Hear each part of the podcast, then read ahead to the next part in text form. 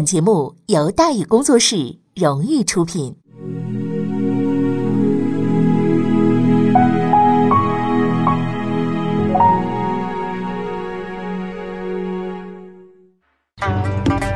说书唱戏劝人方，三条大道走中央，善恶到头终有报，人间正道是沧桑。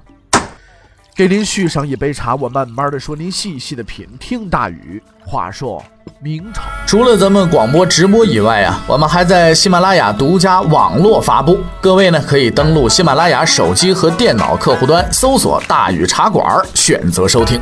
上期节目咱们说到哪儿啊？咱们说到一线希望，孙承宗无力回天，恶告黑状，魏忠贤大言不惭。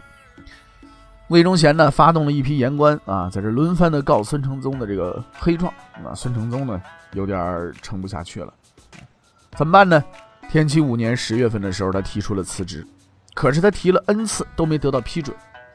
倒不是说魏忠贤呢不想让他走啊，是他实在是走不了，因为没人愿意接班。按魏忠贤的意思呢，接替辽东经略的人呢，应该是高帝。高帝呢是万历十七年的进士，是个相当厉害的人。明代的官员呢，如果没有经济问题啊，进士出身十几年下来，至少能混个四品。而高先生的厉害之处在于，他混了整整三十三年，熬死两个皇帝，连作风问题都没有。到天启三年的时候，也才当了个兵部侍郎，啊，非常人所能及。更厉害的是呢，高先生只当了一年的侍郎，就是副部长，第二年呢就退休了。魏忠贤啊，本不想用这个人，但是算来算去呢，兵部混过的、阉党里的，也就是他了。于是二话不说，把他找来说：“我要提你的官，去当辽东经略。”高先生一贯胆呃一贯的胆小，这次呢也胆胆大了，当即回复：“不干，我死都不干。”为了说明他死都不干的决心，他当众啊就给魏忠贤跪下了啊，往死了叩头，是吧？我说我都这把老骨头了，你就让我跟家养老吧。哎呀，魏忠贤觉得很空虚啊，费了那么多精神，给钱又给官，就拉来这么些个废物点心，哎，所以他气愤了啊，必须去。混着等死不可能了，高帝擦干眼泪，打起精神，哎，到辽东的赴任了。到辽东啊，高帝用实际行动证实，他既胆小也很无耻。到地方之后呢，高先生立即上了第一封奏书，弹劾孙承宗，罪名叫吃空额。经过孙承宗的这个整顿呢，当时辽东部队已经达到十余万人。对此呢，高帝啊，呃是有数的。但是这位兄弟叫睁眼说瞎话啊，说他数下来呢，哎，只有五万人，其余那几万人工资都是孙承宗领了。对此严重指控，孙承宗表示：“哎，对你说的一点一点错都没有。那咱以后哎军饷咱就按五万人发，行不行？”这就意味着，每到发工资的时候，除了五万人之外，辽东的其余几万苦大兵就得拿着刀奔高经略要钱了。高帝终于明白了，为什么东林党都倒了，孙承宗还没倒。要论狡猾，他这才啊刚起步呢。但是高先生的劣根性根深蒂固啊，整人不成就开始整地方了。他一直认为，把防线延伸到锦州、宁远是不明之地。害得经略大人暴露在辽东如此危险的地方，有家都回不去，于心何忍？还不如放弃整个辽东，退守山海关。就算失去纵深阵地，就算敌人攻破关卡，至少自己是有时间跑路的。就这么臭不要脸的这帮人啊！他不但这么想，他还这么干。天启五年十一月，高帝下令撤退。撤退的地方包括锦州、松山、杏山、宁远、右屯、塔山、大小凌河。总之，关外一切据点全部撤走。撤退的物资包括军队、平民、枪械、粮食以及所有能搬走的物件。他想回家，而且不想再来了。他想走，老百姓不想走啊。他们家就在这儿了，他们已经失去了很多了，这是他们仅存的希望啊。但是他们没选择，因为高先生说了，必须走。家毁天亡，嚎哭震天，也得走。高帝逃走的时候，并没有追兵。但他逃走的动作太逼真了，跑得飞快。看到司令跑路，小兵自然也跑啊。孙承宗啊，积累了几年的军事物资、军粮，随即是丢弃一空啊。数年的辛苦努力，收复四百余里江山，十余万军队，几百个据点，就这么被一个臭不要脸的毁于一旦。希望已经断绝了。东林党垮了，孙承宗走了，所谓关宁防线名存实亡，时局已无希望。很快，努尔哈赤的铁蹄就会毫不费力地踩上这片土地，没有人想抵抗，也没有人能抵抗。跑路是唯一的选择。可是有一个人没跑，他看着四散奔逃的人群，无法控制的混乱，他说出了这样一句话。说我是宁前道，必与宁前共存亡。我绝不入关，就算只我一人，也要守在此处，迎战敌人。宁前道者，文官袁崇焕。若夫以一身之言动，进退生死，关系国家之安危、民族之隆替者，于古未始有之。有之，则袁都师其人也。这是梁启超的话。关于袁崇焕的籍贯是有纠纷的，他的祖父呢是广东东莞人，后来呢去了广西藤县，这就有点麻烦了。名人是资源呢，就得猛抢啊。东莞说他是东莞人，藤县的说他是藤县人啊，争到今天都没消停。但是无论是东莞还是藤县，当年都不是什么好地方。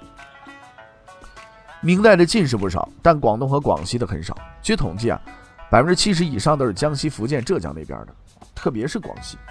明代二百多年，一个状元都没出过。袁崇焕呢，就在广西读书，而且呢是自幼读书，因为他们家是做生意的。那年头做生意没地位啊，要想出人头地，那只能读书啊。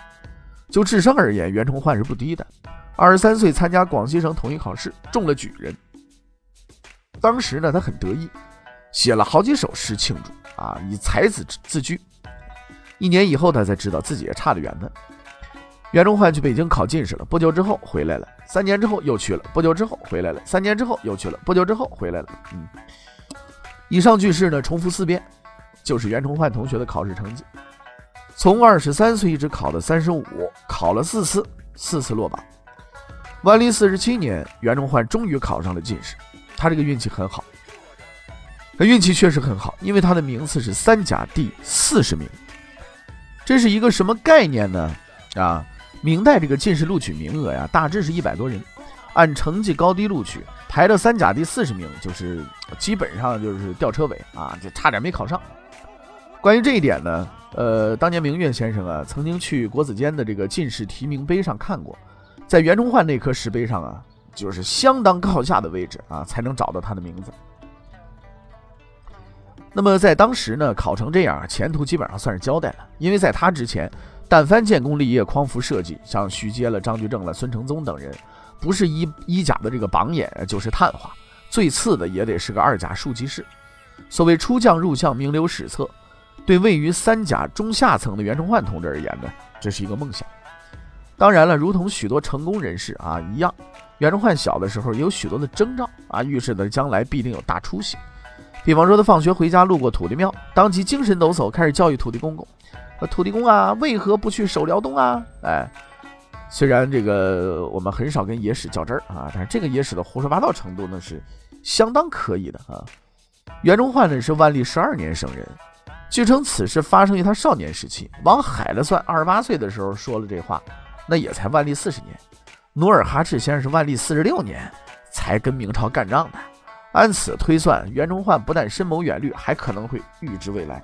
啊，话虽如此，但这种事儿啊，总有人信，总有人讲，忽悠个上千年，这是不成问题的。比如那位著名的预言家诺查丹马斯啊，这个几百年来呢，说世纪末呀，全体人类都要完蛋，传了几百年了，相关的书籍预言一大堆啊，无数人相信，搞得政府呢还得公开辟谣，是吧？完了之后呢，这个又哎呀，是二零一二年的这个十二月二十一号，这是待死啊，大伙儿都得死啊，所有人都得完，是吧？还拍了个电影《二零一二世界末日》啊，弄得哎呀，那一天好多人人心惶惶，哎呀，这一天要真完了怎么办？你看我们现在已经活到二零一八年了，是吧？所以呢，这个事情啊，这这没什么，是吧？这个有很多朋友啊，特别相信这些个谶言，就是历史上这些个特别准的那些东西啊。你说用已经过去的事情来印证已经过去的谶言，这种事情，说实在，我现在我现编我都能编出一大堆来，是不是？你也真信，是吧？所以呢，各位朋友们，有的时候，对这些东西，别跟着较真儿啊，跟着较真儿，这些人拿出一堆谶言来说，你看这个说准了，那个说准了，是说准了。我现在我也能说准一大堆事儿，过去的事儿，是吧？我告诉你，这谶言是汉武帝时候的。说的是这个刘秀的事儿，你说你信是不信呢？对不对？我现在叭叭嘴一张，我告诉你了，你信不信呢？是吧？谶言没个准，算命的都是骗子。哎，我就坚信这一点啊。当然了，这个谁呢？那个这个当年明月先生也曾经研习欧洲史啊，对于这位诺查丹马斯这位老骗子啊，倒还是比较理解的，呃，比较了解的。几百年后不去管他。当年呢，他曾经给法兰西国王查理二世算命，说国王您这身体倍儿棒，吃嘛嘛香，您能活到九十多。查理二世很高兴啊，后来挂了是吧？二十四挂了是吧？总之就当时而言，袁崇焕肯定是人才，那那这这全国能考前一百名，那自然是人才。但是相比而言呢，不算是特别显眼的冒尖儿的人才。接下来的事儿也充分说明了这一点。由于不太起眼儿。啊，吏部分配工作的时候呢，竟然把这位仁兄啊给漏了，说是没有空闲职位，让他再等一年。于是袁崇焕在家就待业待了一年。万历四十八年，终于得到人生中第一个职务——福建邵武知县。邵武今天还叫邵武啊，是在福建西北，在武夷山旁边。换句话说，这地方就是山区嘛。在这个山区县城，袁崇焕干的那呵特起劲，特积极，丰功伟业倒是说说不上啊。但是他曾经爬上房梁帮老百姓救火，你说一县太爷，甭管怎么说吧，这点做的还是很到位的，是吧？至于其他的光辉业绩呢，咱们就不知道了。毕竟是个县城，要干出什么惊天动地的好事儿，说实在的很难。天启二年，袁崇焕呢接到命令，三年任职期满，要去北京述职。哎，改变命运的时刻来了。明代的官员考核制度啊是十分严格的，京城的就不说了，京察六年一次。每次都掉层皮，即使是外边天高皇帝远的县太爷，无论是偏远山区还是茫茫沙漠，只要你还活着，轮到你了，就得到本省布政使那儿报道去，然后由布政使组团，大伙儿一起上路到北京接受考核。考核结果分五档：好的晋升，一般的留任，差点的调走，没用的退休，乱来的滚蛋。袁崇焕的成绩大致是前两档。按常理呢，他最好的结局应该是回福建升一级啊，到地级市呢接着干，慢慢熬。但是袁崇焕呢，这个运气简直是好的没边了啊！他不但升了官，还是个京官，因为有一人看中了他。这个人的名字叫侯洵，时任督察院御史，东林党人。侯洵呢是个不出名的人，级别也低，但是这个人相人很准啊，是骡子是马都不用拉出来，瞅一眼明白了。当他第一次看到袁崇焕的时候，认定。这个人了不得，哎，非同寻常，是不是？说这个人必然是有大用处的，这一点袁崇焕呢自己都未必知道，啊。更重要的是呢，他这个职务虽然不高啊，但是呢是个御史，御史言官呢可以直接向皇帝上书啊，所以他随即写了封奏书，说皇上，我发现人才啊，这人呢叫袁崇焕，我希望呢把他留留用。当时正值东林党当政，皇帝大人呢还管管事儿。一看奏书，嗯，要留个人，个把人无所谓，哎，这个顺手就给批了。几年之后呢，袁崇焕接到通知，不用再回福建当知县了。从今天起，职务是兵部直方司主事，六品。顺便咱们说一句啊，提拔了袁崇焕的这位无名侯洵呢，有个著名的儿子，他这个儿子叫侯方域啊。如果不知道这人呢，你可以去翻翻这个什么《桃花扇》啊。哈哈那接下来的事情呢，就比较有名了啊！这个各种史料都有记载，就兵部直方司主事袁崇焕呢突然失踪了，大伙儿都很着急，四处寻找呢。后来才知道，刚上任的袁主事啊去山海关考察去了。这件事呢，有部分是真的，就是袁崇焕呢确实是去了山海关，但是猫腻儿在于袁的人失踪绝对不是什么大事儿，也没那么多人找他。当时广宁刚刚失陷，皇帝拉着叶向高的衣服急得直哭，乱得不行。原主事无非就是个处级干部，你上哪去鬼才管你呢？袁崇焕回来了，并用一句话概括了他之后十余年的命运啊：与我兵马钱粮，我一人足守此。在当时这句话呀，胆儿必须很壮啊，因为当时大家都认定了辽东必然就丢了，山海关啊迟早失守，而万恶的朝廷呢正四处寻找背黑锅的替死鬼往那里送呢。守辽东相当于判死刑，闯辽东相当于闯刑场。这时候放话，那是典型的没事找死。事情也确实如此，袁崇焕刚刚放话就升官了，因为朝廷听说怎么茬，有一大头鬼想要去顶这个缺，好来，非常高兴啊，把他提拔为正五品山东按察司佥事、山海关监军，以表彰他勇于背黑锅的勇敢精神。大伙儿听到这个消息啊，不管认识的还不认识的，都纷纷来为袁崇焕送行，有的还带上自己的子女，以达到深刻的教育意义啊！看见了吧，这样的人那就要上刑场了，看你以后还敢不敢乱说话啊！在一片哀叹声中，袁崇焕高高兴兴地走了。几个月之后，他遇到了上司王在晋，告诉了呃告了他的黑状。又几个月之后呢，他见到了孙承宗。哎，在见到这两个人之前，他还遇见过一个人。而这次会面是绝不能忽略的，因为在会面中，袁崇焕确定了一个秘诀：四年之后，努尔哈赤就败在这个秘诀上。离开京城之前，袁崇焕就拜见了熊廷弼。这个熊廷弼啊，当时刚回来，还没进号子。袁崇焕上门的时候，他并没在意，在他看来，这位袁处长不过就是前往辽东挨踹的另一个菜鸟嘛。所以他问：“那你去辽东有什么办法吗？”袁崇焕思考片刻。啊，说主守后战。熊廷弼一听就跳起来了，他兴奋异常，因为他知道眼前这个人已经找到了制胜的道路。所谓主守后战，就是先守再攻，说白了就是先让人打，再打人。这句话太简单了啊，但是真理往往都是很简单的啊。正如呢，这个毛泽东主席那句著名的这个军事格言啊：“打得赢就打，打不赢就走。”很简单，但是很管用，是吧？一直以来呢，明朝的将领们绞尽脑汁挖坑啊、造枪啊、练兵啊、修碉堡啊，只求能挡住后金军前进的步伐。其实啊，要战胜天下无双努尔哈赤和他那个可怕的骑兵，只要这四个字儿。这四个字儿，他们并非不知道，只是不想知道。作为大明天朝的将领，对付辽东地区的小小后金，即使丢了铁岭、丢了沈阳、辽阳，哪怕辽东都丢干净了，也得打。所以，就算萨尔浒死十万人，沈阳死六万人，也要攻。这不是智力问题，是态度问题。后金军队不过是抢东西的强盗，努尔哈赤就是一强盗头子。对付这类货色，能当缩头乌龟吗？然而，袁崇焕明白，按努尔哈赤的实力和级别，就算是强盗，也是巨盗。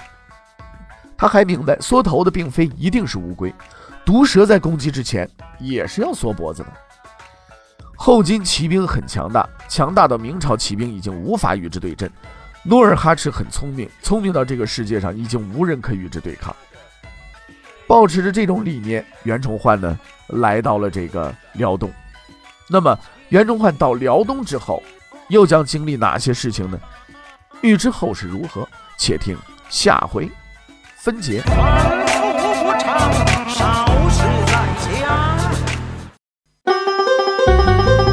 各位，你想跟大禹交流吗？你想跟大宇辩论吗？你想给大宇指出错误吗？来微信吧，微信搜索订阅号“大宇茶馆”，哎，就能实现了。记住啊，宇是宇宙的宇。